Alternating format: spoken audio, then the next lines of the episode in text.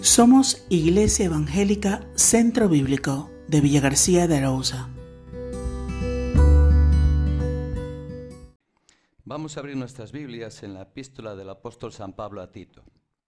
He estado preparando una serie de mensajes en esta epístola que daré cuando el Señor así lo quiera, pero a la hora de estudiar esta epístola me he dado cuenta que hay un tema que recorre toda la epístola, que es el tema de las buenas obras.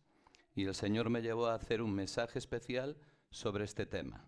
Yo he titulado Las buenas obras en la epístola de Pablo a Tito. Pero antes de nada quisiera hacer en el primer punto una introducción contextual. Dice Efesios 2.10, creados en Cristo Jesús para buenas obras. La palabra de Dios, hermanos, deja muy claro cuál es el camino hacia la salvación espiritual. Mi salvación, tu salvación, la de cualquier hombre pecador. Y ese camino no es otro que Cristo Jesús, el Hijo de Dios, el cual murió por nuestros pecados y resucitó para nuestra esperanza. Así lo afirma él mismo cuando dice en Juan 14:6, Yo soy el camino y la verdad y la vida. Nadie viene al Padre sino por mí. Esa salvación espiritual se ofrece a todo ser humano por gracia, es decir, como un regalo, para ser aceptada voluntariamente, sin imposiciones, y disfrutar de las bendiciones que trae consigo el hacerlo. Bendiciones como perdón de pecados, seguridad de salvación, ser adoptados como hijos de Dios y nombrados herederos suyos, esperanza de vida eterna, además de contar cada día de nuestra vida con la protección, el cuidado, la provisión, la guía, la sabiduría, el poder y la presencia de la que se ha hablado en esta mañana y compañía de Dios cada día de nuestra vida. Por lo tanto, a la salvación del alma se llega por la gracia de Dios por medio de la fe en la persona y en la obra de su Hijo Jesucristo, recibiéndole en tu corazón, en mi corazón, como Salvador, como Señor, como Dios personal. ¿Qué dice Efesios 2.8? Porque por gracia sois salvos por medio de la fe, y esto no de nosotros, pues es don de Dios. Y cuando Pablo dice en este versículo, y esto no de nosotros, o no de vosotros, significa que la salvación no la podemos conseguir por nuestros medios. No la podemos lograr con nuestro esfuerzo personal, presentándole a Dios nuestros méritos, por decirlo así, un currículo de vida perfecto, ofreciéndole nuestras buenas obras realizadas con el objeto de recibir su favor, de comprar su perdón para nuestros pecados. Tal cosa no es posible. Dios lo deja muy claro en su palabra en Isaías 64, 6, cuando afirma, si bien todos nosotros somos como suciedad y todas nuestras justicias como trapos de inmundicia. Por ello es que Efesios 2.9 continúa diciendo para aclarar y ampliar lo leído en el versículo 8 que la salvación no es por obras, para que nadie se gloríe. Es decir, para que nadie se crea con el derecho de ser declarado limpio de sus pecados delante de Dios, porque se lo ha ganado con su conducta, con sus buenas obras, con lo cual, hermanos, estaría incurriendo en el pecado de soberbia, de orgullo, de vanidad, por creerse digno de recibir el perdón de Dios. Y eso lo iba a desacreditar ante sus ojos. ¿Por qué? Porque cualquiera que guardare toda la ley, pero ofendiera en un punto, se hace culpable de todos. Y tú eres, si tú eres un soberbio, un vanidoso, un orgulloso, espiritualmente hablando, no haces caso al Señor que nos manda quebrantar nuestro corazón delante de Él, ser humilde y reconocer nuestra pequeñez delante de la grandeza del Señor nuestro Dios. Además la Biblia asegura que no hay justo ni aun uno, no hay quien haga lo bueno, no hay ni siquiera uno, por cuanto todos pecaron, todos pecamos y están, estamos destituidos de la gloria de Dios. Pero añade, siendo justificados gratuitamente, gratis, para ti y para mí, no para él, gratuitamente por su gracia, mediante la redención que es en Cristo Jesús, nos dice en Romanos capítulo 3. Concluimos entonces que la salvación es don de Dios, para todo aquel que cree en su Hijo. Ahora bien, todos aquellos que hemos sido declarados salvos en Cristo, tenemos un deber, tenemos una obligación, vivir una vida de santidad para la honra y para la gloria de Dios, diferenciándonos de los pecadores. Dios por medio del apóstol Pedro nos manda lo siguiente, sed santos en toda vuestra manera de vivir. Sed santos porque yo soy santo. Por ello nuestro deber es poner por obra lo que nuestro Señor ha dispuesto para nosotros, ser santos en medio de los que le ofenden, ser santos en medio de los que le desobedecen, para ayudarle a estos a volverse a Dios arrepentidos. Dice Efesios 2.10, porque somos hechura suya, creados en Cristo Jesús para buenas obras, las cuales Dios preparó de antemano para que anduviésemos en ellas, o como traduce la, versión la nueva versión internacional, a fin de que las pongamos por práctica. Hermanos, la palabra hechura en este versículo, en el original griego, viene a significar poema, lo cual nos da a entender que Dios quiere escribir nuestra vida como el poeta crea un poema, como algo bello, como algo armonioso, como algo que emocione y que impacte a los demás.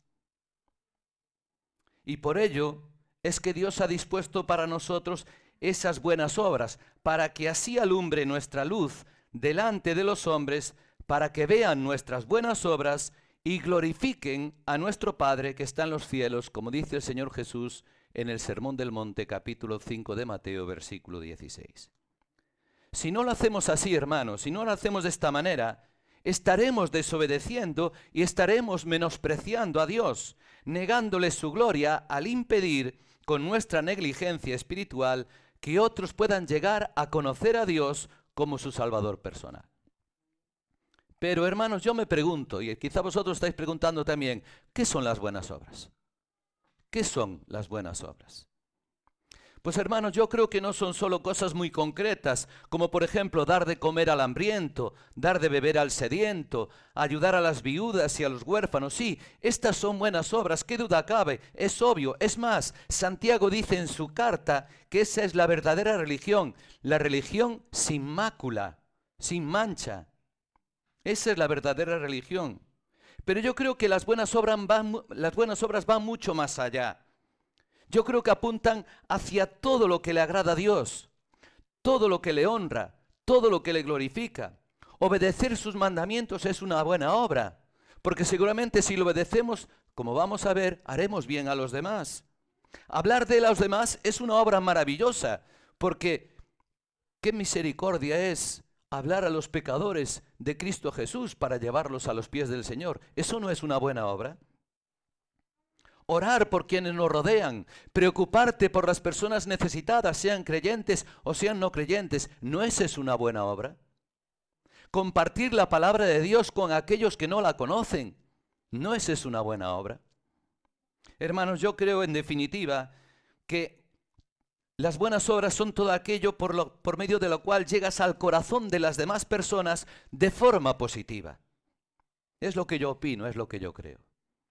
Así pues, teniendo claro que, como hemos visto, somos creados en Cristo Jesús para buenas obras, vamos a ver a través de estos textos de la epístola de Pablo a Tito algunos aspectos que nos ayudarán a entender mejor cuál es nuestra responsabilidad en este tema.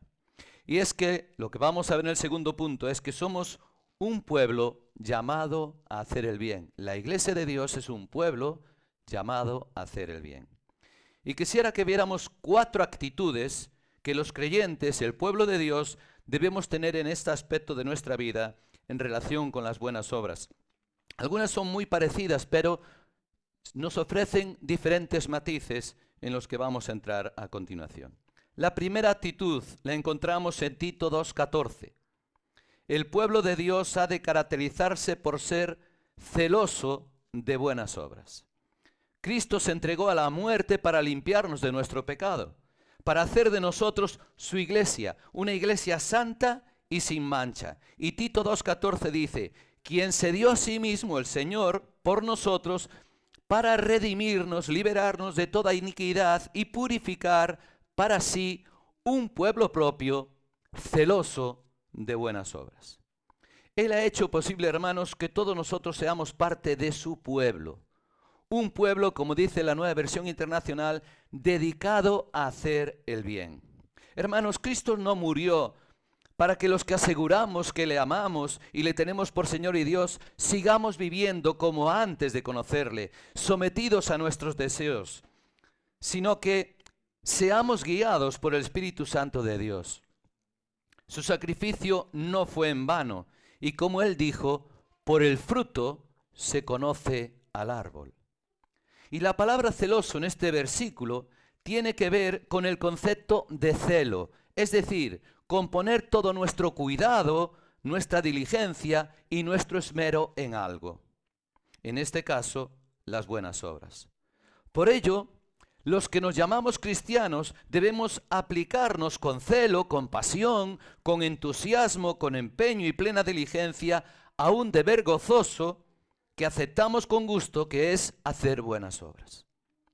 Debemos dedicar, hermanos, toda nuestra vida a hacer el bien a los demás, de tal forma que todo lo que hagamos o dejemos de hacer tenga como meta ser de bendición a otros, aparte de Dios, claro está, siguiendo así, como también hemos cantado en esta mañana, el ejemplo de Cristo, como también veremos más adelante. Porque esa es la voluntad de Dios para su pueblo redimido. Hermanos, esto implica trabajo, implica esfuerzo, implica perseverancia y la renuncia en muchas ocasiones a nuestros propios derechos y a nuestros propios intereses personales en favor de los de los otros, negándonos a nosotros mismos para seguir a Cristo. El Señor se entregó a sí mismo por los demás, incluidos nosotros, y nosotros hemos de imitarle.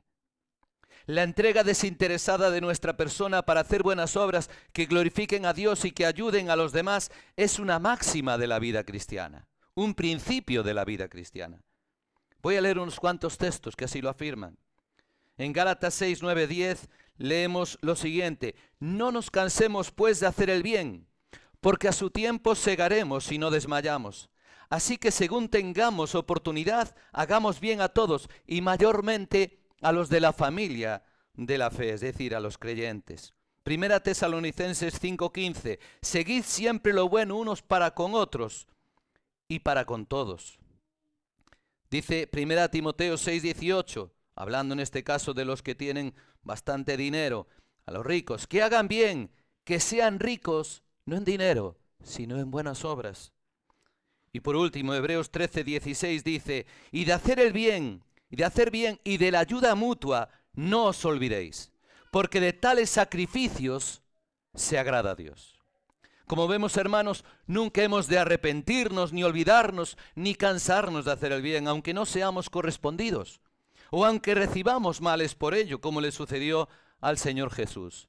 No debemos desmayar en nuestro deber de poner en práctica las buenas obras que Dios ha preparado para nosotros las cuales han de tener como destinatarios tanto a creyentes como a no creyentes, a amigos como a enemigos declarados, como nos manda Cristo en el Sermón del Monte, dejándonos ejemplo con, con su propia vida, pues Él, el justo, murió por nosotros, los injustos, para llevarnos a Dios. Así que primera actitud, el pueblo de Dios somos un pueblo celoso de buenas obras. La segunda, los creyentes debemos estar dispuestos a toda buena obra. Tito 3.1. Pablo exhorta a Tito de esta manera. Recuérdales que se sujeten a los gobernantes y autoridades. ¿Cómo cuesta eso? Eh? Sobre todo con algunos gobernantes que tenemos.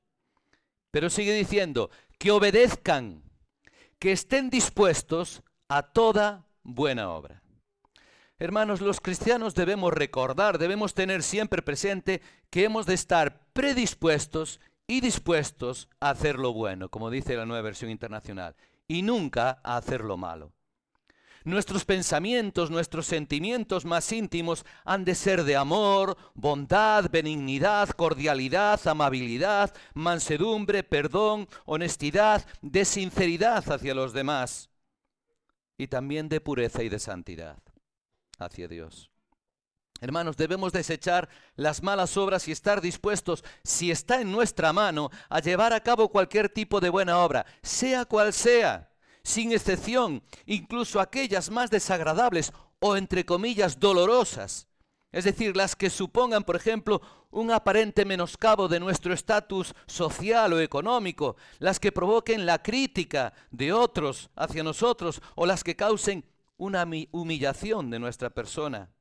Siempre y cuando, es evidente hermanos, y esto es algo que debemos tener muy en cuenta, sintamos que es la voluntad de Dios sintamos que es su propósito para nosotros y no un intento de Satanás para subirnos el ego y que acabemos cayendo en la soberbia, en la vanagloria y pensemos, qué bueno soy yo, qué buenas obras hago, cómo me sacrifico, cómo me, cómo, mm, eh, me doy a los demás.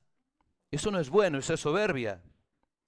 O también puede ser que Satanás las ponga delante de nosotros para hacernos sentir unos fracasados, porque nos proponemos hacer cosas que están fuera de nuestro alcance. Y cuando intentamos hacerlo y fracasamos, nos sentimos inútiles, fracasados, nos frustramos y digo, nunca más. Hay que saber distinguir las cosas que vienen de Dios y las cosas que vienen de Satanás. Cristo recibió las críticas más feroces de los principales líderes espirituales del pueblo judío por hacer el bien. Soportó el maltrato y las mayores vejaciones para buscar o por buscar el bienestar de los demás hasta el punto de morir en la cruz. Cuando el Señor sanaba a algún enfermo en el día de reposo, en vez de que los demás personas, los fariseos sobre todo, los líderes espirituales del pueblo, se asombrasen de su poder y dijesen, esto no puede venir nada más que de Dios, porque solamente alguien que viene de Dios puede tener este poder. ¿Qué hacían? Lo criticaban, le injuriaban, no reconocían su poder.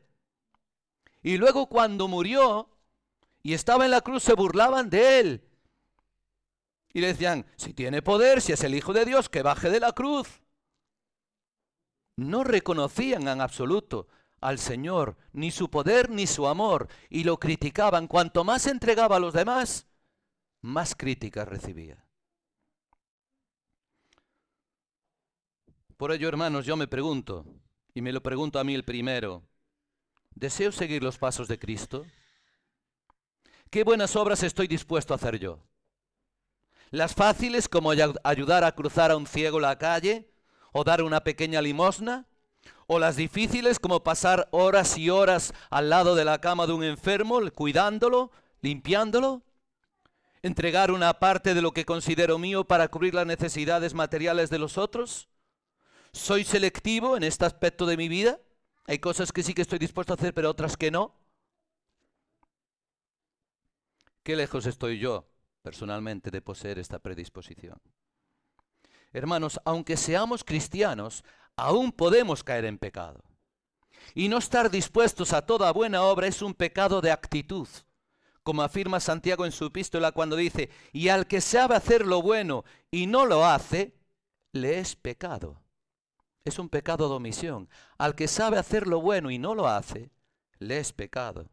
Es decir, es despreciar las buenas obras que Dios ha preparado para nosotros como si le dijéramos, gracias Dios, pero mira, sabes, esto que tú has dispuesto para mí, hoy no me apetece hacerlo. No me conviene. Me resulta desagradable. Por favor, busca a otro que lo haga. No incurramos nosotros, ninguno de nosotros, en esta mala actitud de desobediencia premeditada. La tercera actitud que yo he visto aquí, en Tito, es que los creyentes debemos procurar ocuparnos en buenas obras. Tiene mucha relación con la primera, pero hay diferentes matices que vamos a ver luego. Lo vamos a encontrar en Tito 3.8 y en Tito 3.14. Pablo escribe, escribe en este versículo 8, 3.8, palabra fiel es esta y en estas cosas quiero que insistas con firmeza para que los que creen en Dios procuren ocuparse en buenas obras. La nueva versión internacional dice, se empeñen en hacer buenas obras. Y añade, estas cosas son buenas y útiles a los hombres. Estas cosas son buenas y útiles a los hombres. Después de recalcar la salvación por gracia en el versículo 7, donde nos dice, para que justificados por su gracia viniésemos a ser herederos conforme a la esperanza de la vida eterna, el apóstol Pablo de nuevo establece su relación, el, el, hecho de ser salvados por gracia, con nuestro deber, el deber de todo creyente, de hacer el bien al exhortarnos a todos nosotros a que procuremos ocuparnos en buenas obras. Amados hermanos, somos cristianos a tiempo completo. Las 24 horas del día, los 365 días del año. No tenemos derecho a vacaciones de cristianismo. Es decir, que el 100% de nuestra vida ha de dar constancia de nuestra condición de discípulos de Cristo. Si yo me voy de visita o de vacaciones a Tenerife, me voy de vacaciones para descansar de mi trabajo, pero no para olvidarme de que soy cristiano. ¿Me explico? Cuando vaya a Tenerife de vacaciones, también tengo que seguir siendo cristiano y dar cuenta de mi fe y responder ante Dios de mi conducta.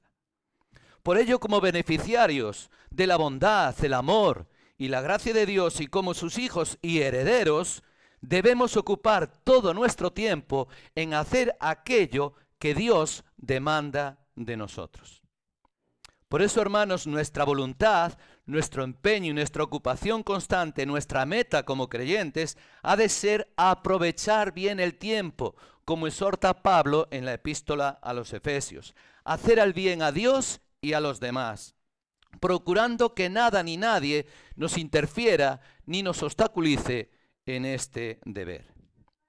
Nuestro tiempo solo de dar cabida, hermanos, a poner por obra todo aquello que, como dice este versículo, es bueno y es útil a los hombres. Y las obras de la carne, hermanos, las obras de maldad, ni son buenas, ni son útiles, ni traen ningún tipo de provecho para nadie, salvo para nuestro adversario el diablo.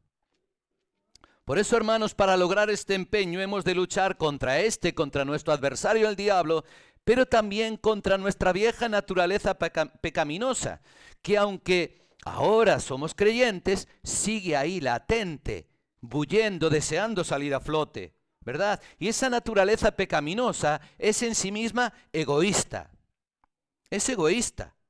Por eso debemos ponernos en las manos de Dios y bajo el gobierno de su Espíritu Santo, derribando los muros y las barreras del egoísmo, del materialismo, de la indiferencia, del rencor, de los celos, de la envidia, de la ambición, es decir, de todo aquello que nos hace centrarnos en nosotros mismos y en nuestras propias circunstancias,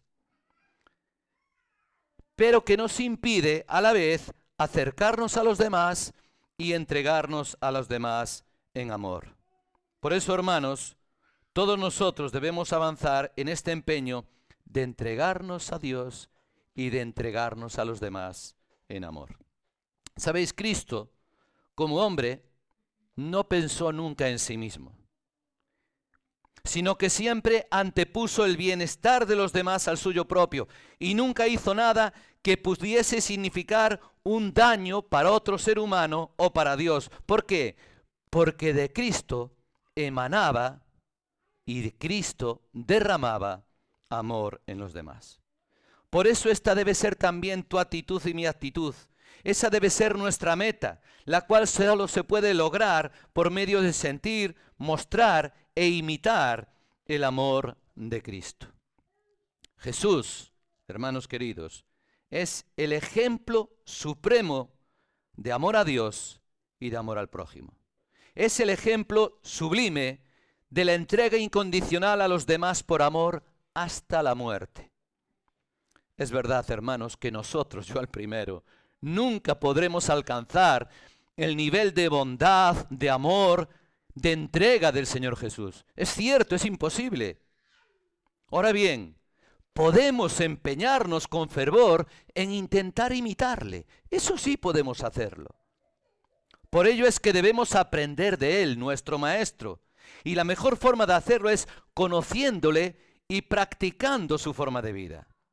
El cristiano siempre debe estar aprendiendo, siempre debemos estar madurando, creciendo espiritualmente. Y es por esta razón que Pablo nos exhorta también a aprender a ocuparnos en buenas obras. En Tito 3:14 leemos lo siguiente, y aprendan también los nuestros a ocuparse en buenas obras para los casos de necesidad, para que no sean sin fruto. Hermanos, hacer buenas obras, pues, requiere de un aprendizaje, el cual se sustenta en un libro de teoría y de repaso al que acudir para hallar conocimiento y que no es otro que la Biblia, la palabra de Dios. Pero dicho aprendizaje se refleja también en un cuaderno de actividades, en el cual ponemos en práctica los conocimientos adquiridos y que no es otro que nuestra propia vida en todos los ámbitos. Matrimonio, familia, amistad, trabajo, iglesia, tiempo de ocio. A esto hay que añadir la necesidad de contar, hermanos, para tener éxito en nuestro empeño con la ayuda inestimable de un profesor tutor, Dios el Espíritu Santo, que nos guíe nuestro aprendizaje y nos dirige en la oración para recibir de Dios Padre fortaleza, poder, sabiduría, guía y firmeza para no desmayar y ánimo y consuelo en los momentos de derrota y de sufrimiento, como nos exhortó también nuestro hermano Javier al principio de esta reunión. Y además, hermanos, Dios pone también a nuestra disposición unos monitores adjuntos de apoyo, si me permitís llamarlo así, nuestros hermanos en Cristo, vosotros, para mí y yo tal vez también para cada uno de vosotros, a través de los cuales Dios va a canalizar su ayuda para hacerla llegar a ti y a mí de forma personal. Hermanos, cuanto más y mejor aprendamos, mejores obras haremos, más fruto daremos y más útiles seremos para ayudar a los necesitados y a los afligidos, y para que los incrédulos pecadores deseen acercarse a Dios, dándole así gloria a Él. Mirad lo que dice el apóstol Pedro en su primera epístola, capítulo 2, versículo 12 manteniendo vuestra, perdón, manteniendo buena vuestra manera de vivir entre los gentiles, para que en los que murmuran de vosotros como de malhechores, glorifiquen a Dios en el día de la visitación, ¿al qué? Al considerar vuestras, vuestras buenas obras. Así pues, hermanos, tenemos que aprender a ocuparnos, a empeñarnos en hacer buenas obras. Y la última actitud que quiero compartir con vosotros es que los creyentes debemos presentarnos como ejemplo de buenas obras. Pablo exhortó a, Tito de esta manera, Tito 2.7, presentándote tú en todo como ejemplo de buenas obras. Y esta exhortación debemos, hermanos, entenderla como dirigida a cada uno de nosotros, pues como cristianos todos tenemos una obligación personal hacia nuestros hermanos de serles de ayuda y de ser un ejemplo para ellos, en especial para los más jóvenes y para los niños que están ahí pues recibiendo también su lección dominical. Y en este caso debemos ser un ejemplo de buenas obras. Los ancianos, los pastores y los maestros de la palabra de Dios, lógicamente como guías espirituales de las congregaciones, lo quieran o no, tienen una responsabilidad mayor en este sentido pues deben ser modelo de vida y conducta si quieren tener autoridad espiritual, autoridad moral ante nuestros hermanos. Por eso el Señor exhortaba al pueblo judío de esta manera, hablándoles de los fariseos, que supuestamente eran uno de los mayores líderes espirituales del pueblo judío. Todo lo que os digan los fariseos para hacer, hacedlo, pero no los imitéis, porque dicen una cosa y hacen la contraria no predicaban con el ejemplo. Hermanos, todos, como he dicho, debemos imitar a Cristo y todos debemos ser referentes cercanos para otros, como el apóstol Pablo que exhortaba, sed imitadores de mí, así como yo de Cristo. Yo lo he dicho otra vez, pero Pablo no exhortaba a los demás a imitarlo porque él fuese especial o porque su comportarse de una manera tan maravillosa que fuese un engreído y dijera, imitadme, porque merece la pena imitadme a mí. No. Dice, así como yo de Cristo. Pablo decía que lo imitaran él porque él imitaba a Cristo. E imitar a Pablo era como imitar a Cristo, pero con humildad, sin prepotencia de ningún tipo. Hermanos, todos tenemos un área de influencia. Familia, vecindario, amistades, lugar de trabajo, tiempo de ocio, etcétera. Lo queramos o no, somos influyentes. Es uno de los lemas también de, del 25 aniversario de nuestra iglesia, ¿no? ¿Somos relevantes o no somos relevantes? ¿Somos influyentes o no somos influyentes? ¿Llevamos 25 años en esta ciudad siendo influyentes en la sociedad? Lo queramos o no, tenemos un área de influencia. En nuestra mano está, hermanos, que la influencia que ejerzamos sobre los que nos rodean sea positiva, sea de bendición para ellos, o sea negativa, inútil, vana, o peor aún, que causemos algún mal, algún daño a los demás. Seguir el ejemplo de Jesús, como ya he dicho, es la clave para que nuestra influencia produzca siempre lo bueno a los otros, para que sea de bendición. Pero hermanos, sin esto de ser sincero, tal propósito y tal empeño no son fáciles de realizar. Lo digo por mí el primero. ¿eh? Y además debemos ser conscientes de una cosa muy importante, de que este empeño nos puede llevar con toda seguridad a algún tipo de sufrimiento, el cual hemos de aceptar gozosos, hermanos, porque eso será agradable a Dios. En la misma epístola del apóstol San Pedro, primera, capítulo 2, versículos 20 al 24, leemos allí lo siguiente. Pues qué gloria es si pecando sois abofeteados y lo soportáis. Mas si haciendo lo bueno sufrís y lo soportáis, esto ciertamente es aprobado delante de Dios. Pues para esto fuisteis llamados, porque también Cristo, el ejemplo del Señor de nuevo, padeció por nosotros dejándonos ejemplo para que sigáis sus pisadas. Esto a mí me trae a la memoria esto cuando un padre va por la playa con su hijo. Y el padre va primero, caminando, y va dejando las huellas en la arena mojada de la playa. Y el hijo que quiere imitar al padre intenta por todos los medios, alargando su zancada, poner su piececito pequeño en la huella del padre que, lo va, que va por delante. Y a veces lo consigue y a veces no, porque las piernas no le dan para más. Así nos pasa a veces a nosotros. A veces conseguimos poner nuestra pisada en la huella que deja el Señor Jesús. Y otras veces, como nuestras piernas no nos alcanzan, nos quedamos un poco cortos. Pero el empeño debe ser ese. Sigo leyendo. El cual el Señor no hizo pecado, ni se halló engaño en su boca quien cuando le maldecían no respondía con maldición, cuando padecía no amenazaba, sino encomendaba la causa al que juzga justamente, quien llevó él mismo nuestros pecados en su cuerpo sobre el madero, para que nosotros, estando muertos a los pecados, vivamos a la justicia, y por cuya herida fuisteis sanado, sanados. Hermanos queridos, puede que suframos la burla, el desprecio, el menosprecio, incluso las agresiones, violencia en contra de nosotros, cómo sufrió el Señor Jesús por hacer el bien. Pero hermanos, esta disposición a hacer lo bueno, a pesar de las consecuencias, es lo que nos va a diferenciar a nosotros de los falsos creyentes, de los falsos maestros, que solamente buscan su propio bienestar y provecho y que no están dispuestos a sufrir por Cristo, mientras que el verdadero creyente, ojalá tú y yo, y el verdadero siervo de Dios siempre está dispuesto a aceptar el dolor y el padecimiento en su vida por obedecer a Dios y por agradarle, si el Señor lo permite así. El mismo apóstol Pedro en esta misma epístola, capítulo 3, versículo 17, dice, porque mejor es que padezcamos haciendo el bien, si la voluntad de Dios así lo quiere, que haciendo el mal.